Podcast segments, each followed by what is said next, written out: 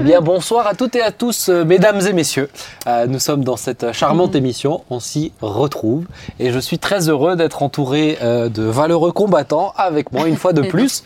On va commencer par euh, les deux les damoiselles. Nathalie. Demoiselle, ah, ça me plaît beaucoup J'ai ça. dit damoiselle. Allez, tu vois, à l'ancienne demoiselle, encore. Ah, carrément. Oh Comment là là. vas-tu? Je suis pas si ancienne que ça, mais Oui, oui. ça va on, ne, bien. on ne merci. dira, on ne révélera pas tous les secrets. Ouais, on, vous serez surpris. Non, c'est pas, Mais non. c'est pas vrai. Claude, comment tu vas Oui.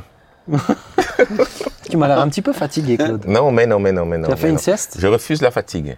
Ah oui, mais tu as beau la refuser, elle va se présenter. Ah c'est non, mais ça. je la refuse. Ah ouais, tu la refuses. Je l'aurais refusé quand Oui, même. mais elle est persévérante, tu verras. Ah, ben. Elle est- Et Jean-Marie, comment tu vas? Euh, ça va. euh, tu avais dit combattant au début. euh, alors je me retrouve pas tellement dans combattant, mais sinon je vais bien. Non, mais si, tu es un peu, t'es un combattant. Oui, T'es venu en Alsace, oui, ouais. c'est ça. Non, ah oui, C'est d'accord. ça. Non, non, mais euh, Et ça tu as pris un peu des couleurs. hein. J'ai- Je t'ai dit ça le- Il la la, retraite, hein. dernière fois. Mais ouais, mais tu trouves pas qu'il a pris un peu? Mais depuis qu'il est à la retraite, il qu'il est toujours bronzé, très, ouais. très Bleu, coloré. vert. Ouais, c'est ça, ouais, bleu Ouais. foncé, ouais, bleu foncé. Bon, en tout cas, on est heureux d'être ensemble pour cette émission. On s'y retrouve, vous connaissez le principe. On, est, euh, on approche de la fin de la saison 2.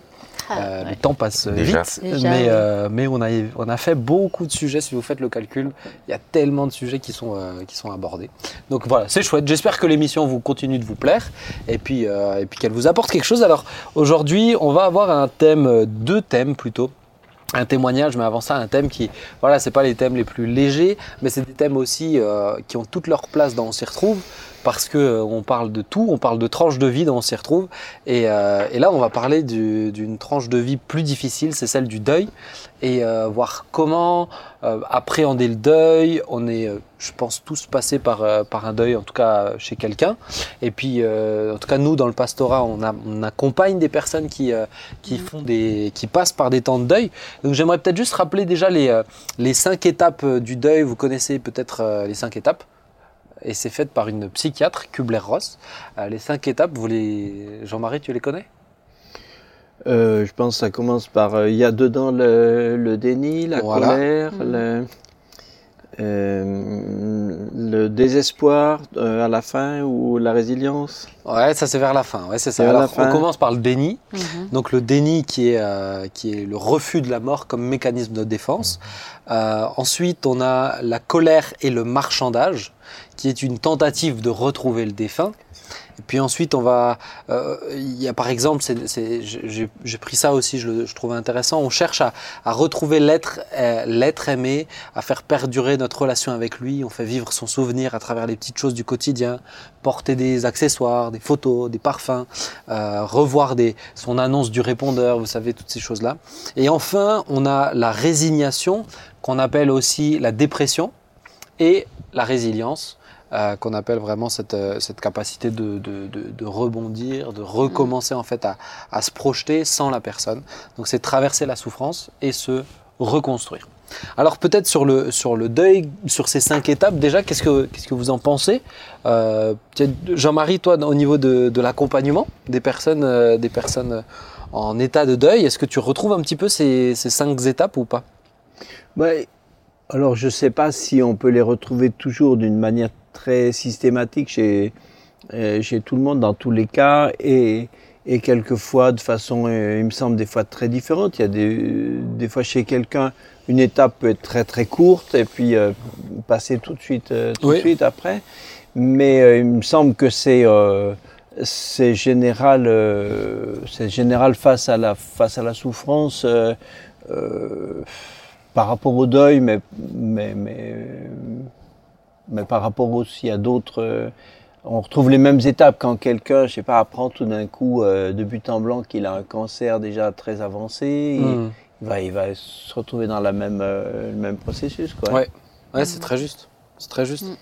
Est-ce que vous êtes passé déjà, euh, enfin, je, je le suppose, mais par des, par des, euh, des, des- des saisons de deuil Comment un peu vous les avez, euh, vous les avez euh, vécues? Qu'est-ce qui a été important pour vous dans ces saisons-là? Mhm. Alors moi, bon, moi, je viens de perdre ma maman il n'y a pas très longtemps. Mhm. Mais je pense qu'il y, a- il y a des deuils aussi très différents selon. euh, ce- bon, ma maman, on s'y attendait, elle était plutôt en fin de vie. Donc là, on était déjà un peu préparé en amont, au final. Oui. Donc là, le deuil, et puis euh, elle était chrétienne, on a cette espérance qui nous tient. Donc moi, pour moi, il faut aussi faire cette différence entre un deuil qui est aussi euh, normal entre guillemets. euh, nos parents meurent avant nous, voilà. Ouais. Et puis il y a des deuils, par contre, euh, soudains, euh, peut-être aussi de, ben, c'est le cas de notre chère Caroline là, qui va témoigner, mais euh, des deuils euh, aussi d'un conjoint auquel on s'attend pas. Il n'y a pas eu une longue maladie avant. Mm. Et là, je pense que là, on rentre dans les, les cinq étapes plus encore dans ces cas-là. Mhm. Moi, par exemple, le déni, j'ai pas eu à passer par là, tu vois, par exemple. Ouais. Donc, euh, bon, il y a deuil et deuil pour moi. Oui, il y a différentes formes de Mm, mm. différentes formes. Je comprends ce que tu dis par rapport à, Mm. à une personne. On a pu se préparer, une personne où c'est, je dirais, dans la logique des choses. Même presque un soulagement, tu vois, quand Oui. la personne est vraiment très mal, Ouais. connaissant l'espérance qui nous attend. C'est nous, on a, avec mes deux frères, on l'a presque vécu euh, comme une bonne nouvelle, curieusement. Mhm. Euh, on est peut-être un peu spéciaux, mais, mais c'était, il était temps pour maman. Il était vraiment temps. Et, euh, mais ça, c'est peut-être intéressant. Avant de vous, euh, de vous convertir, avant de rencontrer le Mm. Seigneur, vous avez déjà dû passer par des deuils ou pas? Et, et si oui, est-ce qu'il y a une approche différente Mm. liée à l'espérance qu'on a aussi ou pas?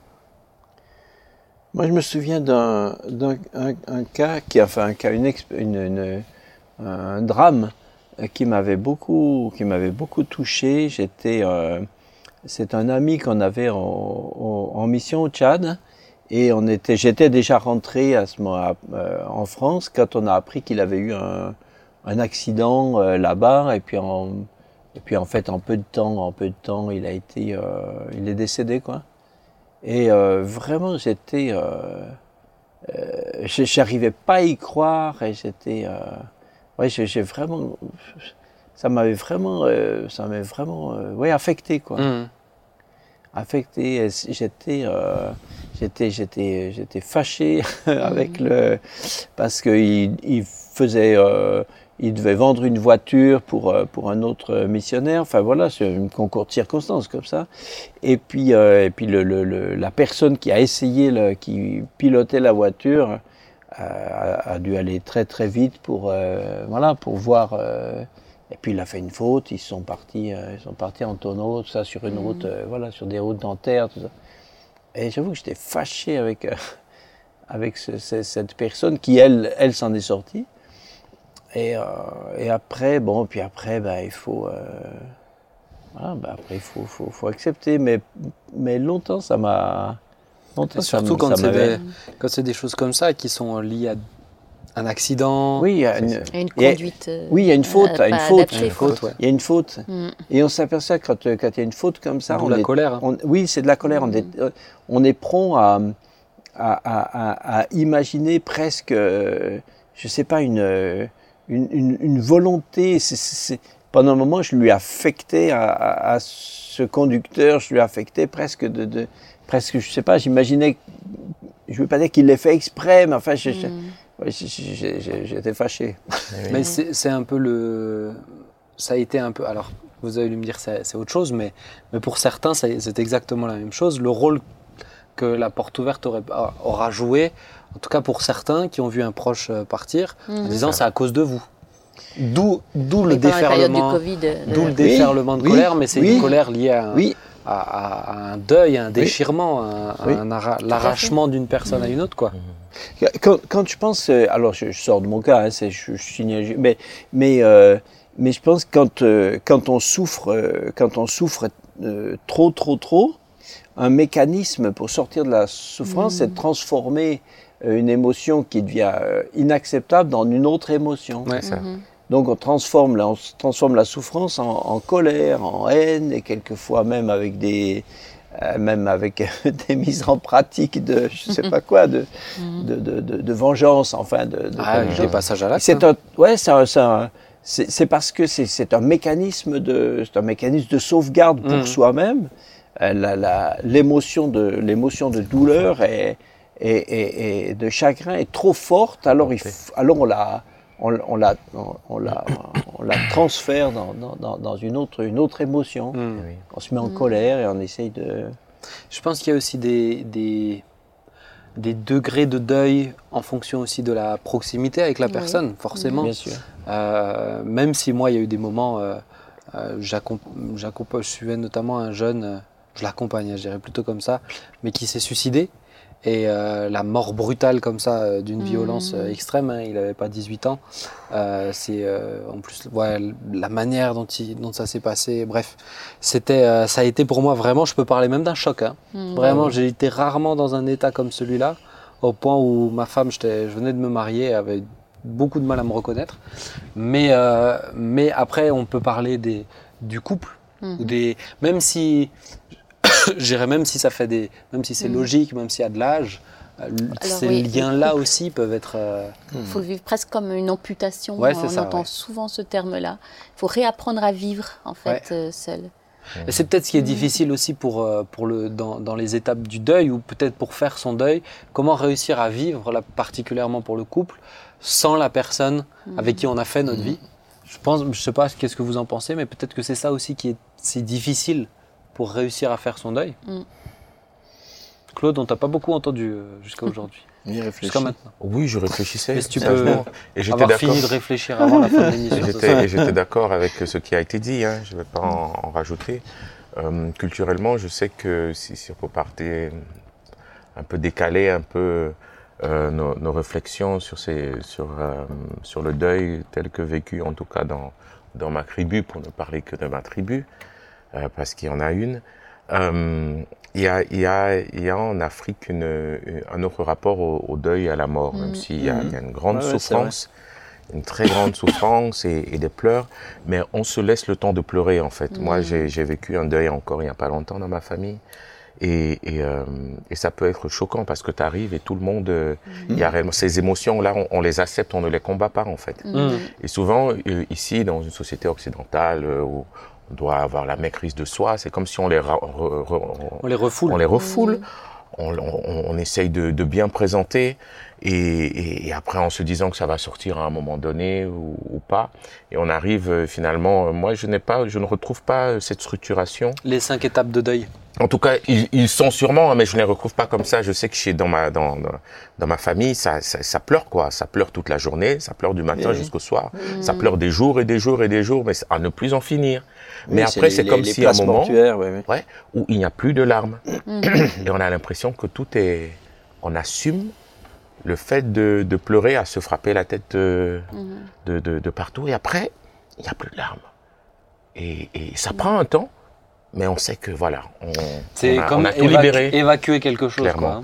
Et, et je pense que c'est- c'est- cette dimension-là de relâcher ces émotions, de les accepter, de les assumer et de les laisser euh, comme ça euh, couler euh, ju- ju- jusqu'à jusqu'à leur euh, terme qui, qui aide. On retrouve même dans la Bible les, les pleureuses aussi. Oui, c'est ça. étaient- Mais est-ce que, je crois en Afrique, on le. on- La- première aussi, fois- non? Là, oui, oui. La première fois que je suis allé à, que j'allais en Afrique, euh, j'étais donc euh, dans, dans l'avion et euh, voilà, il n'y avait rien de spécial avec euh, les passagers. Et puis euh, une, une- une dame qui était euh, pendant tout le vol, qui était, j'allais dire entre guillemets normale, il ne se passait rien. Et quand on est arrivé à l'aéroport, au moment, euh, tout, tout a- elle était encore euh, comme tout le monde. Et puis quand on est arrivé en vue euh, des personnes qui sont derrière la vitre, qui viennent euh, accueillir Mhm. les passagers, et tout d'un coup, elle, tout d'un coup, tout d'un coup, elle s'est mise à hurler, à hurler, elle se roulait par terre. Et alors euh, moi, je, je, savais, je regardais, je ne Décontenancé. savais pas quoi en penser. vraiment pas être Et- heureuse d'être arrivée. Et, Quoi. et- oui, et puis euh, les gens, euh, la plupart avaient pas l'air plus, plus paniqués que ça. Donc deux, trois personnes sont venues, l'ont pris, mais euh, il fallait l'emmener, quoi, parce qu'elle se roulait pas. Alors ils l'ont emmené, à l'arrivée à la maison, j'ai demandé au vieux missionnaire, là, c'était le papa Burka, je lui ai raconté ça. Il m'a dit, ah oui, oui, c'est normal. Je dis, ah bon, c'est normal. Il m'a dit, oui, c'est une dame qui a appris qu'il y a un deuil dans sa famille. Elle revient pour, elle revient pour le deuil. Et donc, euh, quand elle est, quand elle est en vue des gens de sa famille qui la voient arriver, elle doit manifester, elle doit manifester qu'elle est en deuil, elle, elle participe, etc. Mais là, elle le, elle le manifeste ou elle le- elle l'exprime? Alors, C'est-à-dire que c'est son cœur qui l'exprime ou est-ce que c'est. euh, moi, je pense qu'elle, le- je pense qu'elle, le- c'est pas fin, c'est ce qu'elle ressent vraiment. Elle relâche. Mais, mais voilà, mais dans sa, dans sa culture, alors pour nous c'est spécialement choquant parce que pour nous c'est exactement le contraire. Quand Oui. on arrivait, j'étais gamin, quand on arrivait chez, chez quelqu'un qui était mort, puisque les gens restaient plus, les deux fins restaient plus à la maison plus longtemps que Ouais. maintenant, hein. mais euh, s'il y avait quelqu'un de mort, alors tout le on devait parler tout doucement. Parce qu'il y a un mort, on parle doucement. C'était- C'était l'habitude. Et, et personne, on marchait tout doucement. Et tout. C'est vrai. C'était exactement, Et le c'est contraire. exactement le, le, le, le contraire. Mais quand tu. euh, je trouve la notion de pleureuse aussi, c'est euh, c'est intéressant, mais comment tu l'expliques euh, le fait. Parce que si j'ai bien compris, c'est pas des gens forcément de la famille qui viennent euh, spécialement pour, euh, pour pleurer le défunt ou. euh, Ah ben dans la Bible, il y avait des professionnels. Oui, mais donc comment tu. Comment... Ça, c'est quoi? C'est une aide dans certaines cultures pour accompagner le deuil des personnes? C'est une aide, quoi. Ouais. Écoute, euh, pour, pour, euh, en tout cas, pour, pour ce que j'en sais, euh, tu, tu- tu ne loues pas des pleureuses. Il y, en, a déjà assez dans la famille, mais elles viennent. c'est sûr que c'est leur, euh, c'est leur rôle qu'elles vont, qu'elles vont, qu'elles vont se donner. C'est pas, c'est pas des professionnels. T'as- T'appelles pas. Oui, on a besoin de deux pleureuses. De toute manière, il y en a, il y en a un bon pourcentage dans chaque famille. Donc il suffit qu'elles viennent et, Et- et et- ça et elles vont animer Ça donne le ton, quoi. Ouais, elles vont animer ce, ce, ce- et Mm. permettre qu'on qu'on puisse aussi le faire euh, dans la C'est bonne vraiment une tonalité. aide, en fait. Mais oui, ouais, c'est ça, c'est vraiment une aide. La bonne D'accord. tonalité et dans un bon rythme. Mm. Voilà. Mais c'est mais c'est- c'est vrai que c'est super intéressant parce que moi j'ai jamais vu, euh, je l'ai ni jamais vu ni dans ma culture à moi ça se. Mais ce qui est chouette pas, tu vois, mais- chez nous les humains, c'est que le, une émotion en déclenche une autre. Et, et, et clairement, d'entendre des personnes pleurer. Ah non, moi je l'ai, moi je l'ai vécu il n'y a pas longtemps. Ah, ouais, ouais. D'entendre des personnes vrai. pleurer, à un moment donné, tu arrives et, Oui. et rapidement, euh, et rapidement tu t'y mets quoi. Ouais. Ouais, ouais. Et, et ça, ça fait pas de mal. Non, c'est Bah non. c'est super intéressant. Alors que la culture, euh, la culture occidentale dit euh, les grandes douleurs sont muettes. Mm. Oui. On est, on est dans une autre, euh, Mm. une Non, approche complètement, complètement différente. Et, mais j'ai peur que, j'ai peur que, en Occident, en, n'exprimant pas Mhm. la douleur, j'ai peur qu'on la, qu'on la refoule. Et la comme tu somatise. disais tout à l'heure, à un moment, ça va ressortir. On la somatise. Mais ça. si, ça, mais si ça ressort dans deux ou trois ans sous forme Mm. d'une dépression, Oui. ben c'est. Oui, Euh, Juste une question, parce que euh, dans l'étape euh, dans l'étape 2 et 3, on parle du, du marchandage, etc. On essaye de faire revivre encore la personne et tout. Et, et peut-être ça me semble important aussi de pouvoir euh, discuter de ça sans faire un, un rapide raccourci. Non, non, c'est pas ça. Mais il y a beaucoup de gens pour qui euh, ben, c'est euh, parler à un mort. Sur le plan biblique, sur le plan de l'occultisme, euh, c'est parler à un mort. Je sais que dernièrement, tu as fait une prédication sur l'occultisme, tu l'as mentionné. C'était intéressant quand je t'entendais parler de ça, parce que j'avais déjà écrit ces questions. Euh, mais je pense que certains ont peur de parler à un mort, et du coup s'empêchent aussi de euh, passer par cette saison-là, alors qu'ils en auraient besoin. Est-ce que c'est forcément, est-ce que cette étape-là qu'une psychiatre aurait réfléchi, c'est de l'occultisme ou pas forcément, où il faut veiller à des choses, ou euh, voilà, est-ce que forcément il faut jeter tous les souvenirs, il faut plus euh, euh, essayer de plus, plus dire ah mais si quand tu étais là ou j'en sais rien il y a des personnes je m'imagine que tu as vécu 70 ans avec Oui. quelqu'un Mm. euh, c'est compliqué de même plus euh, tout à coup plus mentionner plus quoi que ce soit je sais pas qu'est-ce que Je peux Bah, non tu n'es pas là pour donner ton avis Je peux. Je vais, je vais, je, je- non, je voulais juste introduire Jean-Marie parce que je trouve qu'il a donné. non mais lui il Mais est- vraiment mardi, il a donné un. un- mardi un- ça veut rien dire parce que cette émission est diffusée Le- bien après En tout cas, Le vous le 26 retrouverez. avril. la Il y a question quelques Le temps. mardi 26 Voilà, il y a avril quelque temps, la 2022. question de la temporalité on va y travailler dans les émissions Mais il va nous éclairer, il va nous éclairer dessus parce que je trouve sincèrement que c'était euh, c'était formidable. Encore une intervention vraiment très riche. Merci mon cher Claude Mais je t'en prie, je prie. Ça fait plaisir de t'introduire. euh, Il est Fadi. terrible. Lui, toi, t'es terrible. hein. Vas-y, Jean-Harry. Euh, je sais plus ce que je voulais dire du coup, mais euh, euh, je pense que ça fait tout à l'heure, on parlait de- dans les étapes, il y a le, le déni. Euh, je crois que des fois, les, les personnes qui euh, essaient de, de continuer de parler avec, euh, avec le défunt, euh, ça participe à cette étape de déni qui C'est- n'est pas finie. Là, c'est plus l'étape de marchandage. Dans, dans les, dans, les, euh, dans les étapes de, de, de la psychiatre, elle te dira que parler à, à entretenir le souvenir du défunt, etc., Oui. c'est tu marchandes en fait pour continuer à la faire vivre, pour Mhm. continuer à, tu vois. Oui, en- mais je persiste. Ah, vas-y, vas-y. Je persiste à à que c'est aussi une façon, c'est aussi une façon de, de ne pas accepter, de ne pas accepter le, le- le départ de la personne euh, aimée et de continuer de, de, ouais, faire comme si, comme il, il, il- il est pas parti, il est Mais- parti euh, rationnellement, il est parti, mais il y a une part, une part émotionnelle qui dit non, il est, il est pas, il est pas. Mais est-ce que c'est de l'occultisme? Alors, ce, ce que je crois dangereux, c'est euh, plus que de, de lui parler. Ce que je crois dangereux, c'est de le faire dans une, euh, dans une tentative de communication, c'est-à-dire de euh, D'attendre une de- réponse. de- oui, de, de, de dialogue. On peut des fois parler à, à, à, à quelqu'un euh, sans que ce soit comme euh, euh, il y a des tas de gens qui parlent à leur chien et ils ne s'attendent pas à ce qu'ils à ce répondent. qu'ils lui répondent. Euh, Ou des fois on est fâché après un objet, on, on- on- on peut aussi lui, lui dire aussi des fois quelque chose. C'est vrai Oui, ça le Ah. frigo, de... et puis on lui claque la porte. Mais, ou une voiture. C'est Il y a- jamais. Si, si, il y a des gens qui se fâchent Oui, après leur voiture. Ah, ah non, moi Ok. je l'encourage. Oui, quand, quand elle démarre pas, qui donne un coup de pied à la porte. Non, non, ça, ça arrive. Ok. Donc, bon, je vais pas vous parler que de moi. et donc, et donc, euh, c'est- le, je crois que c'est le, le côté, euh, le côté communication, euh, tentative de communication qui, qui, qui, me- qui me paraît dangereux. Et en tout cas, euh, moi, j'encouragerais pas à, à parler, euh, cultiver le souvenir, hein, oui, mais, mais parler aux défunts, moi, j'encouragerais. Mais, mais peut-être pour tous ceux où c'est même pas réfléchi, tu vois. Ça sort, euh, encore une fois, après 70 ans de mariage, de- Mm. ça sort comme ça.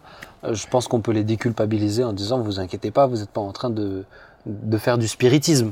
Au moment où euh, Mais tu sais, il y, a- euh, il y a besoin d'extérioriser euh, en disant mais tu, tu me manques ou. euh, Enfin, moi je peux le comprendre. beaucoup, beaucoup de gens croient que le défunt les écoute encore. Ouais.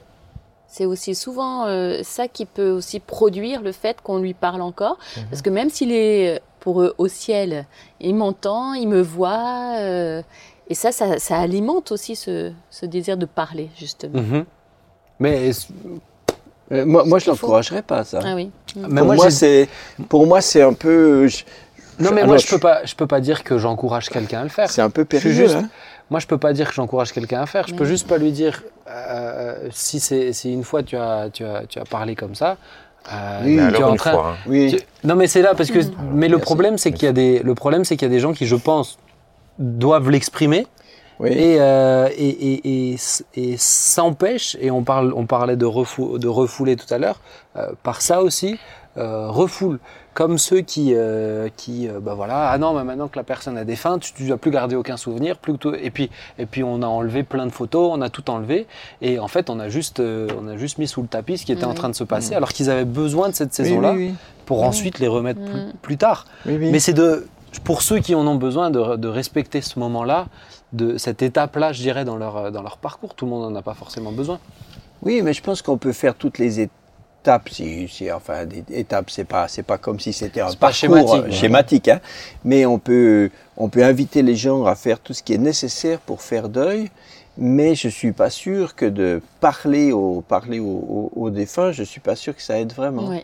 J'ai- J'étais il y a quelque temps avec euh, euh, Brigitte, on était une- chez une dame qui euh, a- avait perdu, euh, voilà, qui a perdu son mari, ça fait un petit moment, et euh, et, et, et j'ai vu que la dame est, est d'abord dans un dans une, une attitude de oui, il est avec le Seigneur, et un petit peu comme si euh, euh, donc, donc tout va bien, euh, c'est- une, forme, une forme de voilà, on met, on met tout sous le tapis, il n'y a pas de douleur puisque Mm. tout va bien, il est mort, il est avec le Seigneur, donc euh, voilà. Et, et- et- et on lui a dit mais tu avais des photos? Alors et alors elle a sorti des albums photos, on a commencé à regarder des photos et là tout d'un coup on voit que bah oui, euh, des émotions, des émotions euh, reviennent et je crois que même pour cette personne c'est nécessaire de l'aider à de l'aider à, à justement à, à- cultiver le à cultiver le souvenir, Ben oui. à identifier ses émotions, etc. Des fois, dans nos, dans nos milieux chrét- chrétiens évangéliques, des fois, on a des fois été un peu, euh, on a des fois encouragé, sans le vouloir, une sorte de refoulement. Ah oui. Mhm. Une il, fois, est auprès, j'étais- il est auprès du Seigneur. Oui, oui. Ah. Une fois, j'étais Mhm. pasteur, j'étais pasteur à, à- dans l'Isère à ce moment-là. Et une fois, on faisait un, comme ça, je, je- je faisais le, le- le service funèbre d'une- personne de l'église. Et, euh, et à la sortie du cimetière, évidemment, plusieurs personnes, des proches, pleuraient, tout ça. Et une dame de, de- de l'église est venue, elle les a quelque part un peu grondés parce qu'ils étaient tristes. Il dit, mais vous devriez pas être triste, c'est de l'incrédulité, Ah. puisqu'il est avec le Seigneur, etc. Ah non, mais je l'ai, alors là, je l'ai engueulé, parce que- enfin, je l'ai grondé, parce que, Mhm. parce que je dis, mais ça, ça, ça, c'est, ça, c'est une sorte de, de, de- d'utopie idéaliste, et, et ça fait, et ça fait du mal aux gens. Mm. Euh, Paul lui-même, euh, parlant de, euh, mince, c'était qui est pas phrase, je crois, euh, qui, qui, qui, qui était Oui. pas, qui a, qui a failli mourir, qui a- et, et il dit euh, que, que, que Dieu leur a évité ce chagrin supplémentaire. Et Bon, même Jésus, il a pleuré. Mais oui, mais oui, Dans le exactement. tombeau de Lazare, il a pleuré. Ouais, ouais. Non, il faut être, euh, ouais, il faut être réaliste. ouais. Mais en tout cas, je pense que cette question-là, euh, la question aussi de, du, du- de l'occultisme lié à une forme de deuil, euh, mais je l'ai quand même souvent entendu. hein. souvent Mhm. entendu, et, et honnêtement, je peux pas, je peux pas dire que euh, quand on m'expliquait ce qui se passait, euh, je peux pas dire euh, attention, vous êtes en train de.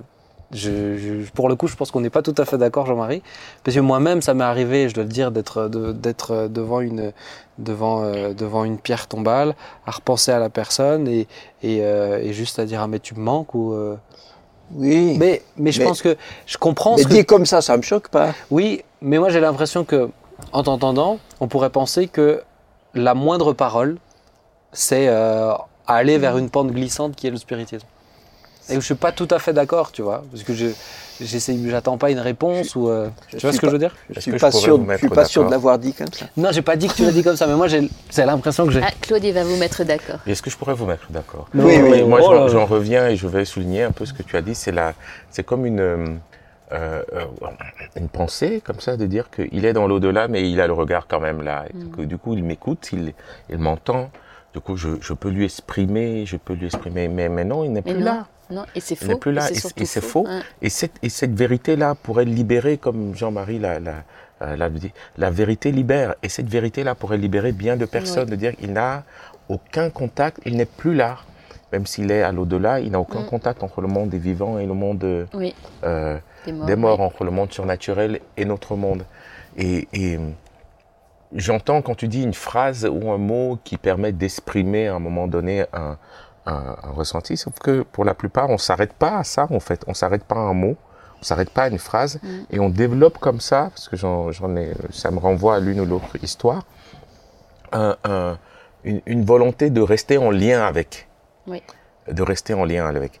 Et, et, et ça devient là une, une pente glissante parce que ce lien qu'on recherche est un lien spirituel puisqu'il n'est plus là. Mais sauf qu'il y a ce lien va engager un dialogue. Et, et dans ce lien spirituel, vous me suivez toujours, Mm. euh, c'est là où on- le, monde spirituel peut venir euh, être en réponse à, à cette demande, à cette attente de lien. Je, ce- ce comprends, je totalement, je comprends totalement ce que vous dites, mais ça, je, mais je, je, je, je, je peux pas, je pense, euh, réduire, ce- réduire ce processus-là, qui est un processus, j'ai envie de dire, euh, psychique euh, chez, euh, chez certains qui doivent Mhm. passer par un moment où c'est une saison. On parle, je parle d'une saison. Mais moi. ça dépend de combien de temps Mais oui, dure mais moi, cette je te, saison. mais moi je te parle d'une saison, je te parle pas d'année, mais, mais où, tu, euh, où, où ça doit sortir comme ça, Mhm. chez certaines personnes, ou ceux, avec ceux qui, et là je suis d'accord avec toi, ne vivent plus que, j'ai envie de dire, dans ce lien qui n'est plus un véritable lien euh, humain, où c'est comme si la personne n'était jamais partie, et ça fait des années qu'on a l'impression qu'elle n'est jamais partie. Mais ça c'est, ça, c'est autre chose. Mais là, pour moi, quelqu'un qui, euh, pendant une saison, cette, cette- cette saison précise du deuil, Mais ça dure combien de temps la saison? Bah, c'est une question que je voulais poser. Ça dure combien de temps un deuil? Ah, ça peut durer longtemps. Hein. Ah, Parce que ju- justement, cette saison où je parle aux morts peut durer. euh, Ouais, mais Un deuil, faire son deuil. Je veux dire, si on fait son deuil, c'est-à-dire qu'à la fin, on y arrive quand même. oui. Mais un deuil, ça, ça dure combien de temps ça... Tu vois ce Ça, que je veux ça dire selon, ça-. Il y a, il y a oui. aucune, je crois qu'il n'y a aucune. euh, c'est selon sur les le personnes. temps, il n'y a aucune, ouais, il y a aucune, euh, il y a aucun schéma. euh, ça dépend de la, ça dépend de euh, la dépendance. Enfin, dans, le- dans le bon sens du terme, hein, ça dépend de la dépendance émotionnelle qu'on avait avec. euh, avec, euh, avec la personne. Euh, on Je peut être très, très, très lié. Et puis, euh, euh, ce qu'on appelle faire deuil, euh, pour moi, c'est pas, c'est pas ne plus souffrir, c'est être capable de vivre C'est ça. euh, avec, en ayant identifié, Accepté. accepté, C'est ça. Et Mhm. en ayant, euh, parce que des parents qui ont perdu, par exemple, des parents qui ont perdu un enfant, un jeune enfant, etc., même dans 20 ans, euh, quelqu'un leur en reparle, euh, aussi bien ils ont les larmes aux yeux. Mais oui. Ça veut pas dire, Mais- et, et c'est normal. Et- Et c'est la capacité mais- à se projeter. voilà, Mm. c'est- ne plus être dépendant de la, de, c'est ne plus être dépendant de la souffrance. Ouais, C'est ne plus être dépendant euh, de, de- du manque et, et tout ça. Et c'est là, et c'est pour ça que je pense qu'il y a des choses qui aident à aller vers faire le deuil, et puis d'autres pas. Je crois qu'il y a Voilà, des, il y a des choses qui peuvent maintenir, euh, maintenir dans un, le, le- le pire que j'ai vu, c'était euh, une personne qui, est, qui avait euh, euh, son, son, son conjoint, c'était une dame qui était pas qui- qu'on connaissait comme ça, qui n'était pas de l'église, hein. mais euh, son conjoint était décédé, il l'avait fait incinérer, et euh, elle avait, euh, elle avait dans le, au salon chez elle, dans une petite boîte, Ah oui. euh, l'urne avec Les les, cendres. cendres de son mari. Mm. Mais je dis, mais ça, c'est ça, c'est. Alors là, on est dans le déni, on est dans, dans tout ce qu'on veut, et et, Mm. et, et le, et le deuil ne se fera jamais Mm. parce qu'il est même oui. pas sorti, de- il est même pas physiquement, bah, si on peut dire chimiquement, il n'est pas, il est pas sorti de la maison. C'est ça. Donc ça, ça, c'est le- pire. Alors c'est un extrême, c'est un extrême. Mais euh, là c'est pas, c'est même pas une question, de- c'est pas une question de spiritisme ou pas, enfin de, de relation avec le monde Mhm. des esprits. C'est, purement, c'est purement psychique, psychologiquement. Cette personne s'interdit de faire oui. deuil, Oui, oui. comme des, comme des gens qui, qui, qui, qui ne se décident pas jamais à, à- à- à vider l'armoire ou du Mhm. défunt. Il y a des maisons dans lesquelles il y a la pièce, la Bouger chambre, la chambre, elle dix ans après, Elle s'est arrêtée. est toujours, Ouais. est, est toujours dans le même état. Et c'est là où je pense que le deuil, c'est quelque chose où il faut être vraiment aussi au, au- au clair avec ce qu'on est en train de ressentir. Parce qu'on peut tomber vite dans. On peut basculer autant bien vers euh, une progression. Euh, euh, oui, j'extériorise, oui, j'ai encore des, des photos, des choses comme ça, ou une progression, ou des, euh, que vers, vers un. Je m'installe dedans. Et Mm. c'est de réussir à sentir ces émotions pour pouvoir euh, aller de l'avant, cheminer. Maintenant, je connais voilà, des personnes qui ont fait leur deuil, euh, qui, euh, qui ont encore une photo de la personne euh, pr- près d'eux, par exemple. Oui, et Ou, euh, puis- voilà, ils la regardent de temps en temps. ou ils- Et qui peuvent même en parler, Qui peuvent Voilà, en parler, en ça, parler c'est bon régulièrement. signe en. Oui. mais, Mm. mais d'une façon, euh, euh, d'une façon, euh, souvenir. Oui, saine, saine pour. C'est peut-être ce que les gens ont, ont souvent aussi peur quand, euh, quand on dit faire le deuil, c'est l'impression d'oublier la personne. Non, non. Alors pas du tout. Alors, on a cette impression, une fois qu'on fait le deuil, ça veut dire c'est bon, elle est plus là. elle- C'est pas ça, Non. faire le deuil, c'est on n'oublie jamais une personne Non. aimée. C'est Tu as des gens qui ont une fausse idée de la fidélité et, et qui, qui refusent de faire deuil Mm. parce qu'ils ont le sentiment que Mm. s'ils font deuil, euh, euh, c'est une marque d'infidélité. C'est comme s'ils l'abandonnaient. C'est comme s'ils disaient finalement, j'en ai au- aujourd'hui j'en ai plus besoin, donc j'en donc j'en avais pas besoin, donc ils mettaient pas cher. c'est ça. Et, et, et ça, les, euh, ça les heurte eux-mêmes et ils ont l'impression qu'ils doivent euh, continuer de tenir, euh, de tenir, de tenir ce rôle. Sujet euh, très très Ah oui, riche, non, très mais- intéressant. Mais Ah ben, on la vie et la mort, c'est quand même va- fondamental. hein. Eh. Mais on va, Wow. on va continuer euh, parce, que, euh, parce que justement, on a une invitée aussi, c'est sur ce sujet-là, mais on va pas que rester sur la notion de, la notion de deuil. Mais euh, je trouve assez intéressant quand même, avant de, de laisser la place à, à Caroline, de, euh, de mentionner que même pour nous croyants, le deuil, c'est la, la notion de mort, c'est, euh, on dit souvent, c'est euh, c'est la porte d'entrée. sur. Ah, c'est une notion importante quand même. Oui. Il faut savoir respecter ce moment euh, qui est là. Donc, euh, je trouve assez intéressant ce que tu disais et le, le souligner.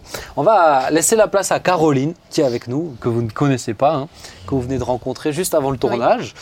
Bonjour Caroline, comment tu vas?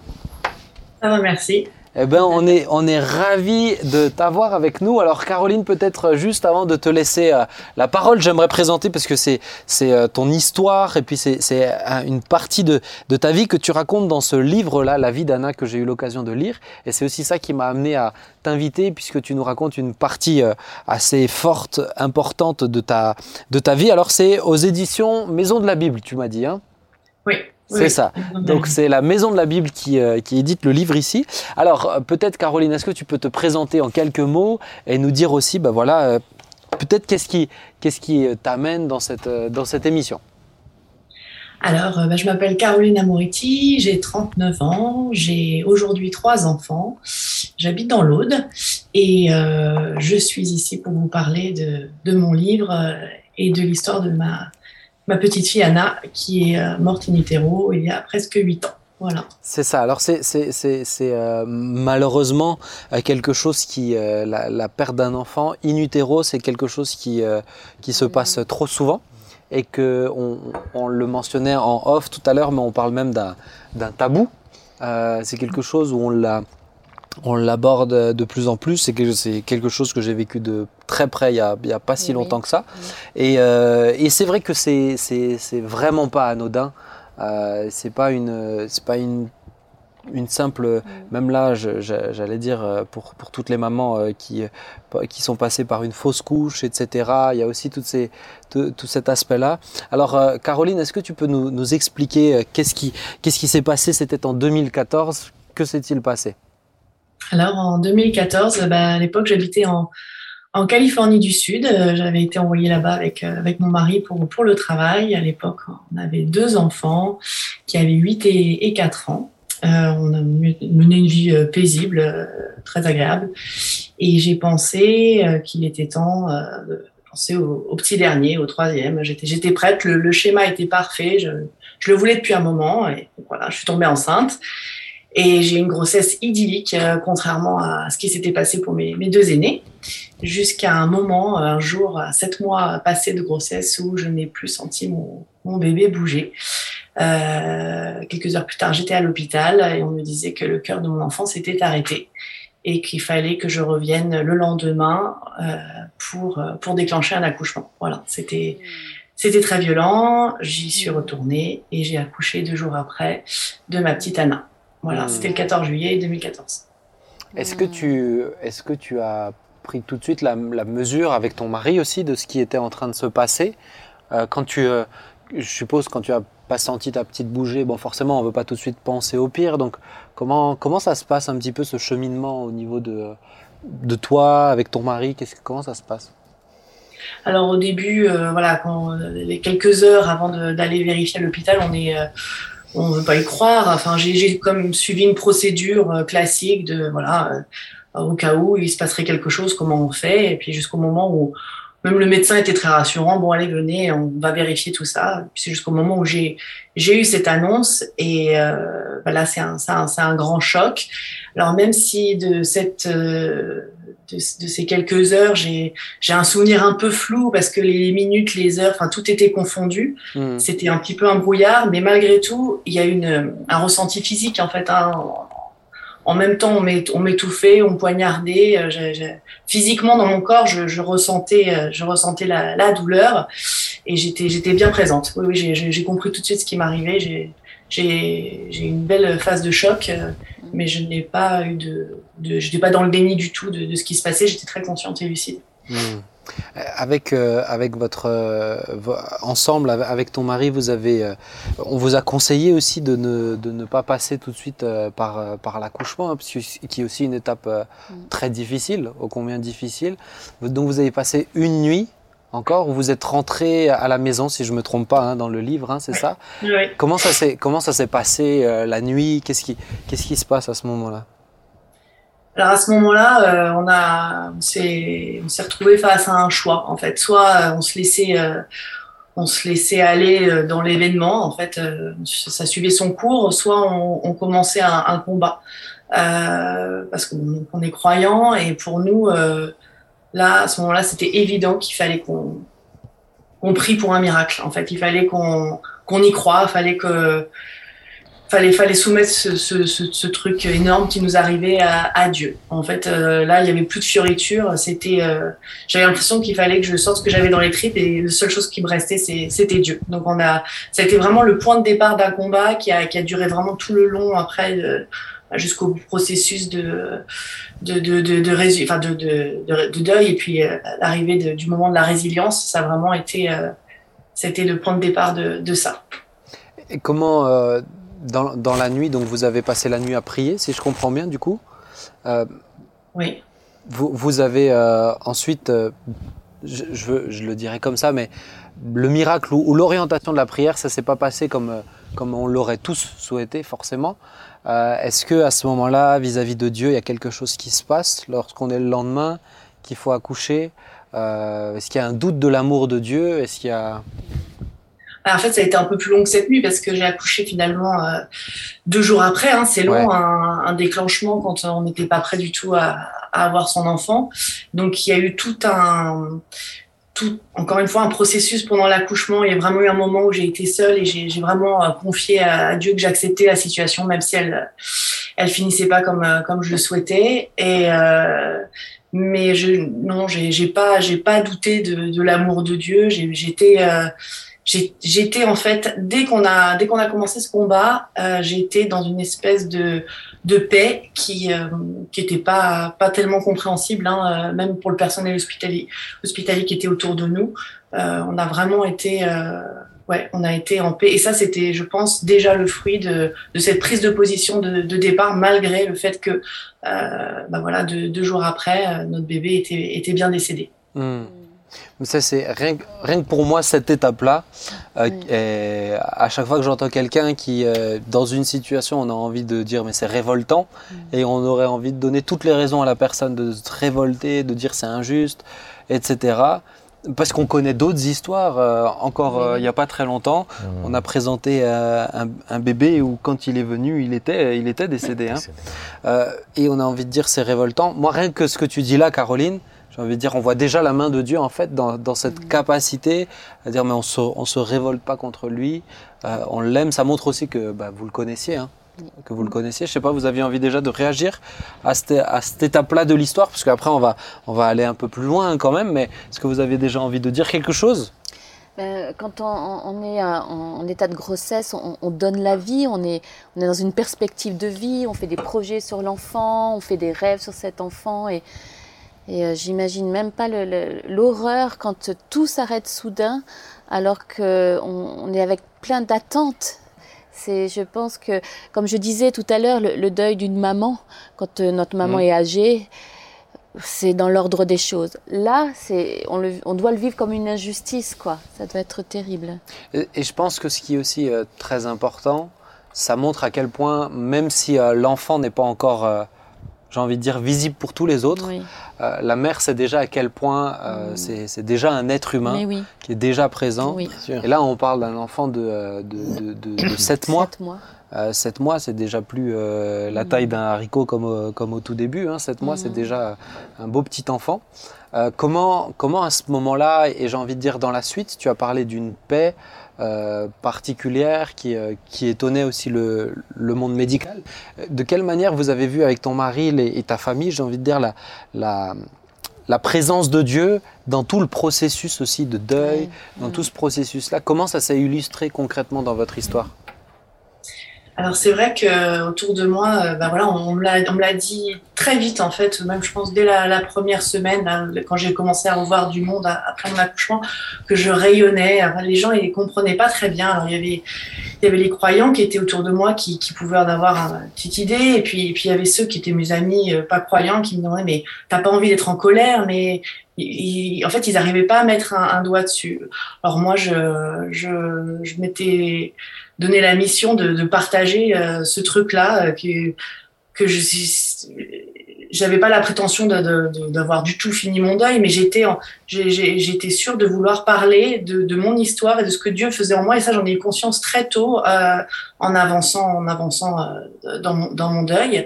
Et au niveau de la main de Dieu à titre personnel, de comment Dieu agit, en fait, j'ai envie de dire que ça a été un dialogue entre lui et moi pendant, pendant les, premiers jours, les premières semaines, et même les, les, mois qui ont suivi, où en fait, euh, il y a eu des hauts, il y a eu des, des, des, très très bas, et il y a eu vraiment des moments où, où il y avait plus que, que lui et moi, parce que bon, même si j'avais de l'écoute, même au niveau de, de, ma famille, de, même de mon mari, il y a des grands, grands moments de solitude hein, dans le deuil périnatal. Et en fait, euh, il m'a jamais laissé tomber. Il y, a, il y, a, eu des moments où c'était, j'ai besoin, j'y arrive pas. Et, et, il me relevait. Mmh. Et à chaque fois, il me relevait. Donc, et, et, et les, ça s'est espacé, et ça s'est guéri, ça a avancé, ça a vraiment été un cheminement, vraiment un cheminement. Ouais. C'est vrai aussi, je l'ai pas, je l'ai pas mentionné, mais ce livre, tu l'as écrit en passant dans, dans, dans, ces, dans ces étapes-là. Je ne vais pas raconter euh, la fin du livre parce que vous, vous, le, vous le, lirez, mais, euh, mais, mais, on sent que tu le, on sent que tu l'écris à chaud aussi. On sent que c'est pas quelque chose. Est-ce que le fait d'écrire, ça t'a aidé à Ah oui. surmonter les étapes? Donc, au-delà même de pour nous, ça t'a fait du bien à toi d'écrire ce livre? Bah, c'était d'abord pour moi, en vrai. Euh, Au départ, c'était pas un livre que je voulais écrire. C'est des. Je pense que c'est deux, trois jours après la sortie de l'hôpital, j'ai pris un carnet et j'ai voulu écrire tout ce qui s'était passé dans tout, dans les moindres détails pour, pour rien oublier, en fait. Et euh, c'est que quelques semaines après, je me suis dit, mais pourquoi j'en parlerai pas mieux que ça? Parce que j'avais cherché des, des ressources et j'avais pas trouvé grand-chose euh, Ouais. Qui, qui m'encourage. Et, euh, et je me suis, voilà, c'est devenu un livre comme ça. Mais en fait, l'écriture m'a vraiment permis de, de tout sortir, en fait. Et c'est vrai que je l'ai écrit, euh, je l'ai écrit en traversant les les étapes et entre le début et la fin du livre, en fait, on- je pense qu'on voit déjà l'évolution en fait de mes de mes questions. Euh, on m'a souvent fait le- la remarque que ça ressemblait à un journal intime, et en fait, c'est un oui, c'est vrai que c'est un peu ça. C'est Ah oui, puisque, puisque puis- non, excuse-moi, mais puisque même euh, c'est euh, cha- chaque chapitre, c'est des dates en fait. Fin juillet 2014, c'est euh, c'est pas des intitulés, hein, c'est septembre 2014, c'est euh, c'est ce qui est en train de se passer au moment. Mhm. Et d'ailleurs, au début, j'ai pas tout de suite compris euh, que tu l'écrivais à, à chaud. Je me suis dit, mais comment elle a pu se, se rappeler de tellement de détails aussi C'était impressionnant. Mais, mais c'est, c'est, euh, voilà, on voit que c'est- on comprend mieux en fait ce qui est en train de se passer dans le cœur d'une maman. Alors peut-être je me permets une question, il n'est pas là, mais ça me semble intéressant aussi de savoir, mais comment, euh, comment a vécu ton mari? Est-ce que, est-ce qu'un un papa vit la même chose ou pas? Et puis aussi une deuxième question liée à celle-ci, c'est ensemble, vous deux, euh, comment vous avez vécu la situation? Est-ce que c'est c'est de la distance qui se crée? Est-ce que ça vous a rapproché? Euh, Comment vous vivez la chose? Alors, euh, il a vraiment été fantastique parce que bon, c'est lui hein, qui m'entraînait dans, dans cette première nuit de prière et de, de combat en disant non, on baisse pas les bras. euh, on- c'est lui, lui qui a vraiment coaché ça. Moi, je, l'ai- suivi et, après, euh, comme s'il m'avait emmené euh, sur le ring et, et après il m'a il m'a coaché, euh, il m'a coaché. Et puis même jusqu'à aujourd'hui, quand on en parle, il m'a vraiment, vraiment, vraiment épaulé. Euh, lui, il était plus peut-être pudique à, discuter de, de, de son ressenti, mais la chose incroyable qui s'est passée, c'est qu'en fait, il ne m'a jamais empêché de, il m'a jamais, il m'a encouragé à parler. Je, je, je pouvais répéter euh, les mêmes anecdotes, les mêmes choses encore et encore, et en fait, il m'a écouté à chaque fois. Et je dirais que la clé aussi euh, pour pour avancer dans le deuil dans le deuil périnatal, c'est vraiment de pouvoir trouver à qui à qui parler et en parler. Et donc moi, c'était génial parce que euh, aux premières loges, j'avais mon mari qui me soutenait Mmh. et, et voilà, qui, qui m'a accompagné. Et, euh, Ah, C'est beau. Oui. Est-ce est-ce que. euh, parce qu'on en, on en parlait encore dans une, dans une émission il n'y a pas longtemps, euh, je ne sais plus ce que c'était, mais où on disait c'est sûr que le père, quand, euh, quand euh, l'enfant n'est pas encore là, euh, le lien est. C'est difficile, compliqué d'avoir un lien avec un enfant qu'on ne voit Ouais. pas encore. Euh, et même quand ils sont tout petits et qui sont euh, statiques et puis, euh, et puis qui, ne, qui, qui chouinent, c'est encore plus compliqué. Maintenant, moi, le, le mien qui a 3 ans, c'est déjà plus intéressant. Moi, ça allait? hein? Moi, ça allait. Quoi, toi, ça l'est Quand j'étais tout petit. Ouais, non, mais moi, j'avais du lien. Mais c'est sûr Ah, que plus ils grandissent, Ah, tu plus tu peux échanger. Non, mais j'aimais mon fils quand il était. Claude, tu. Ah, mais toi.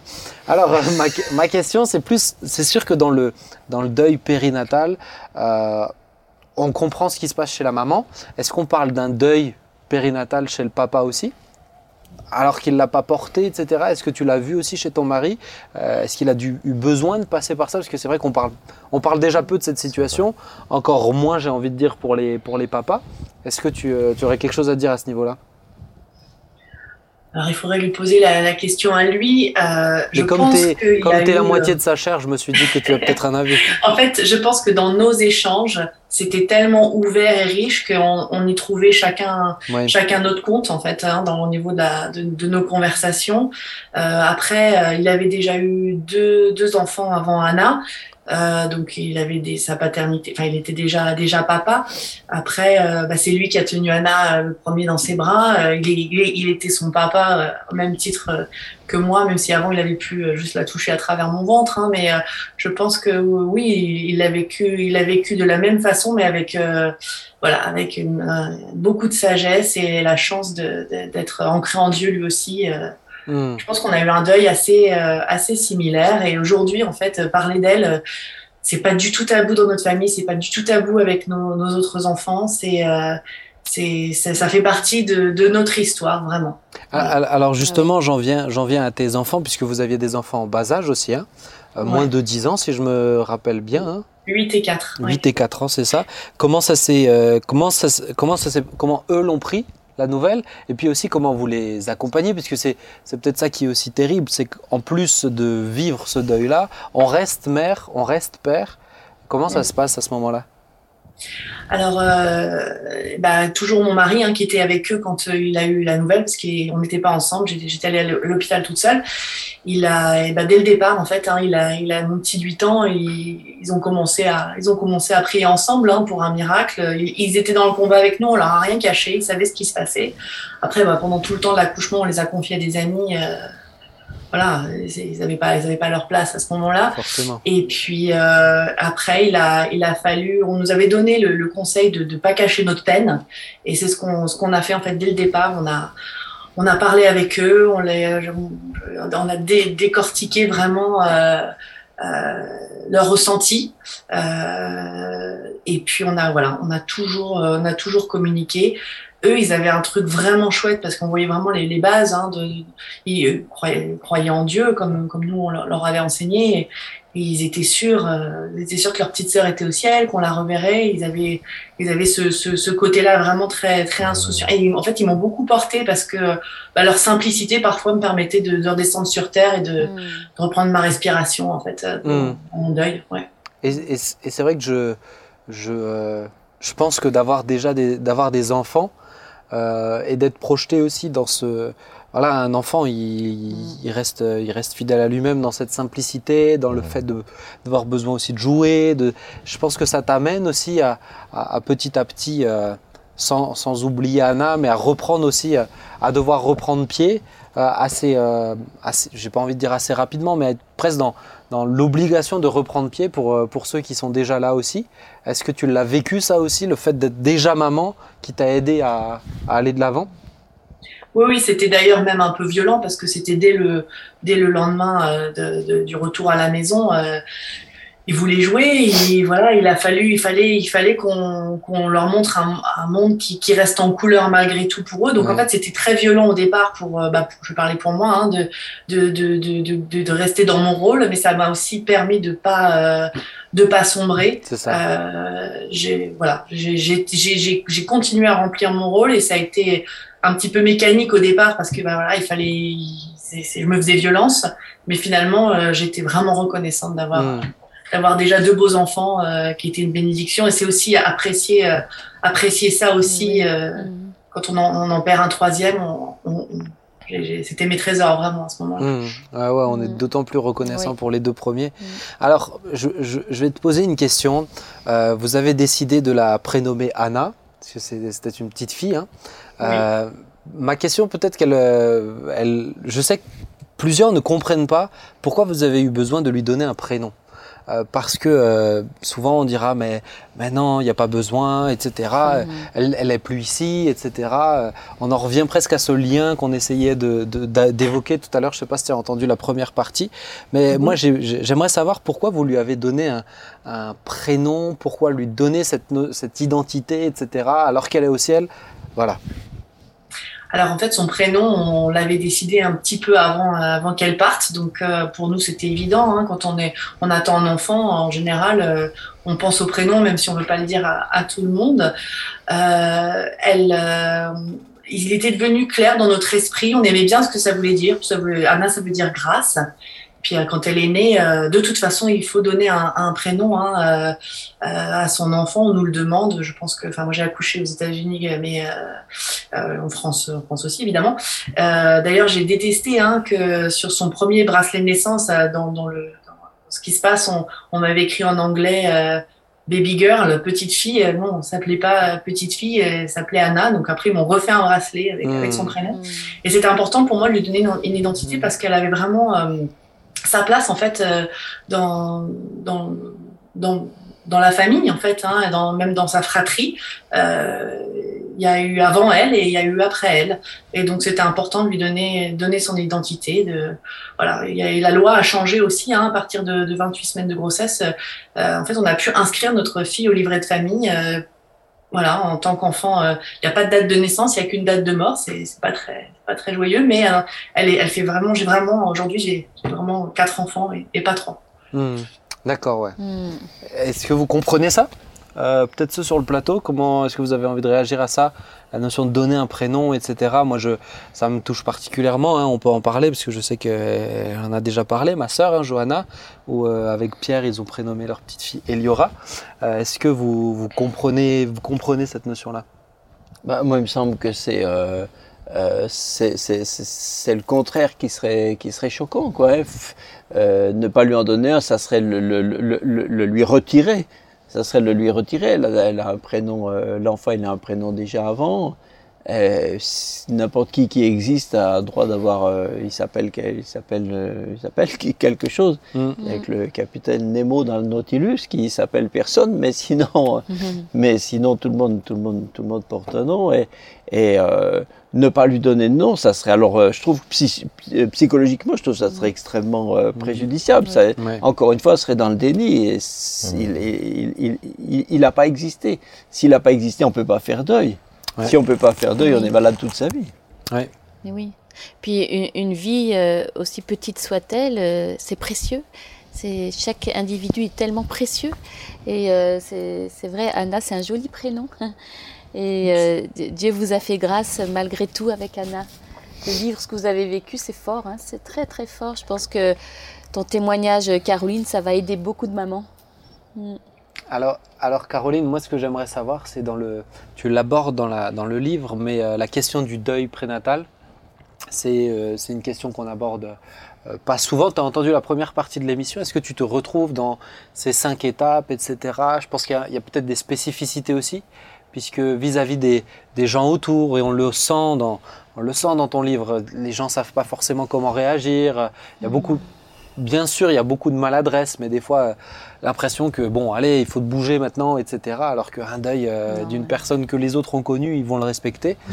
Euh, qu'est-ce que tu aurais envie de dire pour, pour justement donner deux, trois conseils aussi pour euh, être là pour les personnes qui passent par un deuil prénatal? Alors euh, moi je pense que les, les étapes sont, sont, les mêmes. À titre personnel, euh, il a, j'étais obsédée par l'idée d'aller, au bout de ma course, hein, donc euh, je les ai, je les ai encaissées les unes derrière les autres, mais avec beaucoup de, on va dire, d'humilité, mais avec toujours ce, ce, coup de foi en plus de vouloir avancer et pas toute seule, hein, comme je l'ai expliqué. Grâce à ma foi et, l'aide de, Dieu hein, dans, bien, des cas. Euh, après, euh, je pense que comme on vous en parlait au début de l'émission, euh, le deuil périnatal peut être vraiment. Euh, j'ai rencontré, discuté avec des parents bloqués à chacune, euh, à chacune des étapes. Parfois, il y en a qui, qui, après bien des années, ne sont toujours pas arrivés à l'acceptation finale. on peut enfin dire qu'on a conclu qu'on a, qu'on a, fait le deuil de la perte d'un enfant. Euh, euh, pour ma part, oui, parce qu'on peut s'arrêter. Euh, vous parliez de l'identité. J'ai connu des gens où il y a eu vraiment eu le déni. Effectivement, il n'y a pas eu de prénom. On a attendu l'enfant d'après. On a pensé à une très très longue grossesse pour éviter de de, plus jamais parler de, l'enfant perdu. Donc, je pense que en fait, c'est exactement exactement pareil. moi personnellement, j'ai une j'ai un bon moment de choc et après ce, cette, cette volonté d'avancer, mais en ayant bien conscience que, que c'était un long cheminement.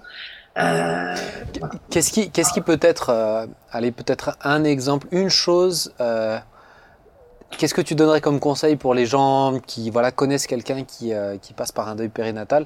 La chose à ne pas faire Peut-être, quelle est la chose à ne pas faire? Arrêtez de faire ça, arrêtez de dire ça. Qu'est-ce, qui, qu'est-ce que tu aurais envie de leur dire Moi, je dirais la, la chose à faire, c'est en parler. C'est poser juste simplement la question sans tourner autour du pot.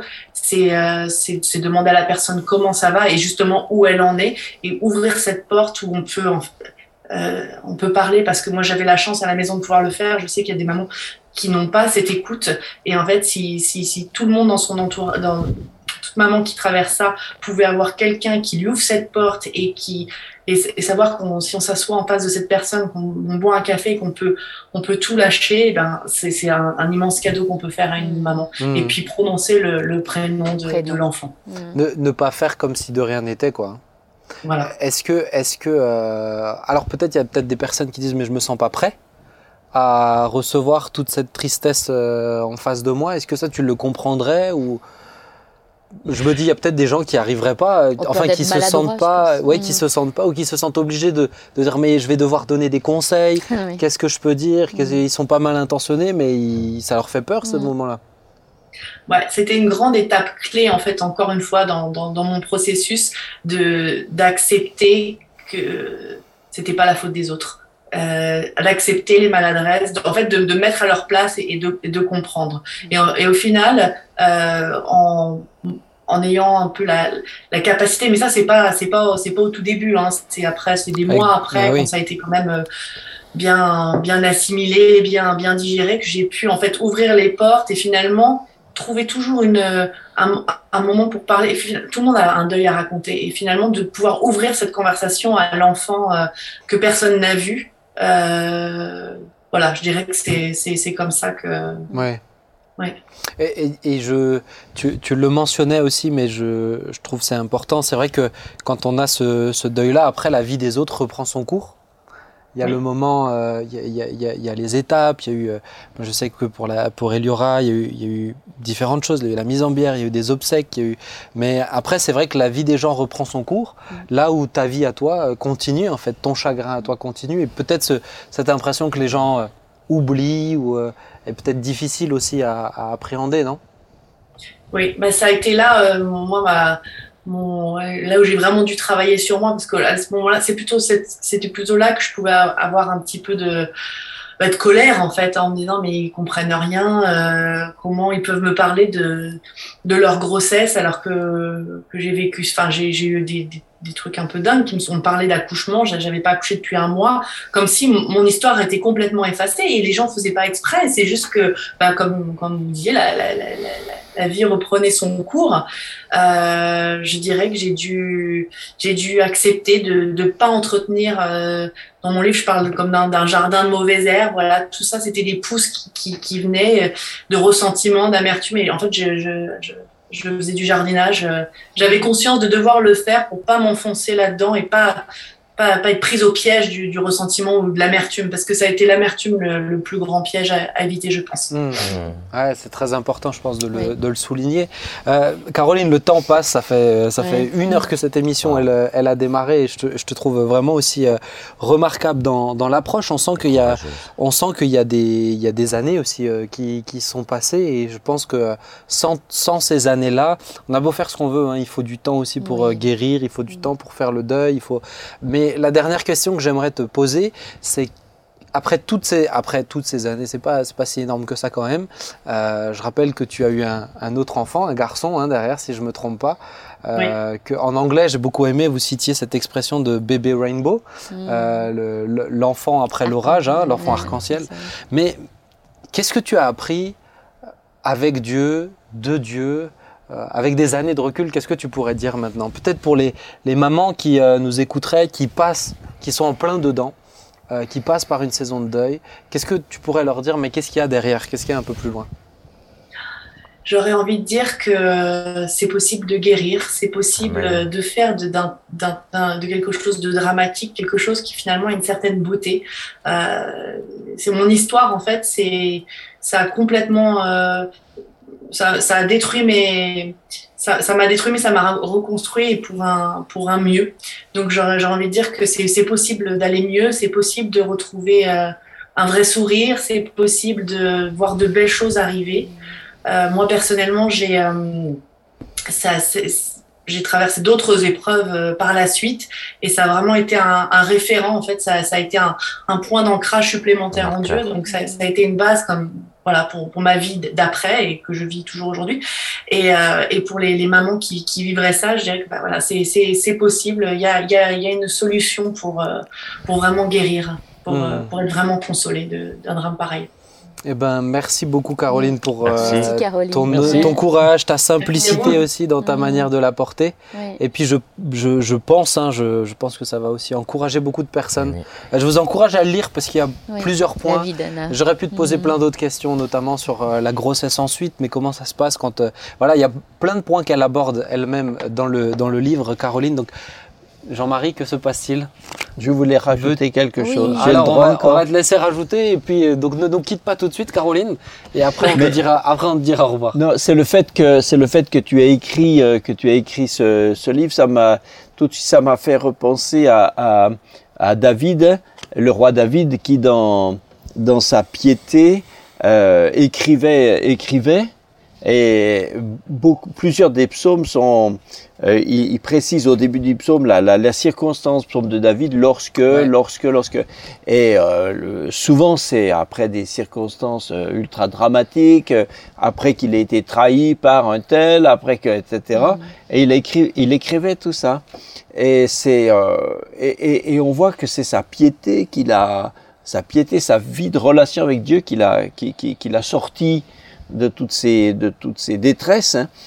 Et, euh, et, et je pense vraiment, enfin, on, on se réjouit de voir que, euh, que cette, euh, c'est, c'est une intervention de Dieu, c'est un miracle, hein, qui, même si c'était pas le miracle que vous auriez euh, formulé, mais c'est quand même, c'est quand même réellement un miracle fort, parce que sans, sans sortir comme ça euh, tout de suite, même si après il y a tout un processus, mais enfin il y a quand même un- un- vraiment une intervention de Dieu, un miracle. hein. Et je me disais, c'est un peu comme si tu avais écrit un euh, psaume de louange du Caroline après, euh, après la Mm. mort d'Anna. euh, Mm. c'est- c'est, Mm. c'est la même chose. Quoi. Ah ouais, Mais, c'est- mais Dieu agit et c'est c'est super encourageant de se dire que que être chrétien c'est pas euh, c'est pas être préservé euh, des difficultés mais c'est les traverser avec Dieu. C'est ça, d'où l'importance, c'est ça, de l'avoir Ouais, avec ouais. nous dans les, dans Mm. les, dans les difficultés. Caroline, merci de tout cœur. Merci Et puis que infiniment. le Seigneur te bénisse avec ton époux et toute ta famille. Hein. Merci beaucoup. À bientôt. ciao, ciao. À bientôt. Au revoir. Au Ciao.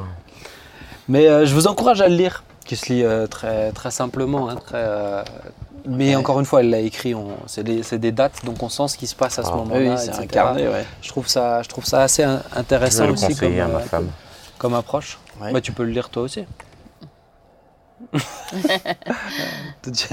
bon, on va. euh, ce que je te propose, c'est que tu le feuillettes après, Jean-Marie, comme ça on conclut.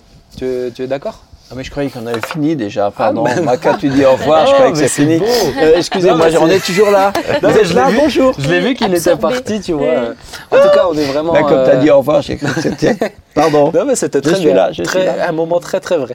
Mais euh, bon, c'était important aussi pour moi de, de lui laisser, de laisser de la place La à ce place. genre d'histoire-là. Oui, Parce que c'est vrai que c'est souvent des histoires. On a l'impression que ces deuils-là sont moins importants que quelqu'un qui perdrait un enfant euh, après la naissance, par exemple. Mm. Alors que c'est totalement faux. Mm. hein. C'est euh, Mm, mm. euh, même accoucher d'un bébé qui est déjà décédé. Je ne sais pas si on peut imaginer aussi la euh, l'horreur, l'horreur de la chose. Mais, euh, mais voilà, autant pour Caroline que pour, euh, que pour Johanna, on voit des, des Mm. femmes qui ensuite continuent, continuent leur vie. Et puis c'est, euh, moi, c'est ce que je trouve magnifique avec la vie, c'est que la vie suit toujours son cours. Oui, oui. On pourra jamais la mettre sur pause. Elle continue Mm. de vivre, elle continue de se, les enfants continuent de grandir et puis c'est beau. Merci Seigneur. Vraiment, je vous propose qu'on puisse prier, Mm. si vous le voulez bien. Amen. Et puis bah, je vais prier cette fois-ci. hein. Je vous fais Tu me souvent dis prier. quand c'est fini. hein. Je te dirai quand c'est fini. oh Seigneur, merci pour ta grâce et pour ton amour. Tu nous aimes, Seigneur, lorsque nous sommes euh, dans la joie. Tu nous aimes lorsque nous sommes abattus également. Oui, Seigneur. Seigneur, tu ne sélectionnes pas juste toujours ceux qui sont les bien portants. Seigneur, il y a des saisons et chacun, Seigneur, passe par des saisons. Il est abattu à cause d'un deuil, d'un être aimé qui est parti. Et ceux qui ne l'ont pas encore vécu et qui nous entendent passeront par là tôt ou tard, qu'on le veuille ou non. Seigneur, merci parce que dans ces deuils, tu es proche de nous. Amen. Et merci parce que dans ces deuils, tu prends soin de nous. Il y a quelque temps de cela, Seigneur, nous avons eu la joie d'entendre le merveilleux témoignage de la petite Yana, euh, Seigneur, qui euh, est venue malgré la trisomie, ses parents l'ont accueillie, etc. Et nous avons vu la main de Dieu dans cette histoire. Maintenant, nous entendons la main de Dieu dans l'histoire de Caroline, Oui, de son époux, de cette famille. Seigneur, nous te prions, Seigneur, que tous ceux qui peut-être passent par un temps de deuil comme ça, périnatal, c'est toi qui les aides. Tu les relèves, tu les encourages. Seigneur, nous te demandons de les soutenir, qu'ils puissent voir que ta main, Seigneur, à l'œuvre n'est pas juste une question de je ramène à la vie, oui ou non, le bébé, mais Seigneur aussi, c'est comme l'a dit Jean-Marie, j'accompagne, je marche avec ceux qui souffrent. Amen. Seigneur, tu ne nous laisses pas seuls et nous te remercions pour ça. Aide tout un chacun et Seigneur, vraiment que nous, entourage, Église, puissions, Seigneur, être une oreille attentive. Amen. Puissions, Seigneur, avoir euh, des paroles d'encouragement, des paroles de foi, Seigneur, des paroles de compassion aussi. Seigneur, rends-nous sensibles à ça, nous te le demandons. Merci, Papa. Amen. Amen. Amen. Amen. Merci à chacun d'entre vous. Merci, Merci. à vous trois. Jean-Marie, C'est on va- fini. on Ah, va- ça y est. On Ah va bon, terminer. Ça y est. Bien aimé, rendez-vous vendredi prochain pour une émission. On s'y retrouve. À très bientôt. Ciao, ciao.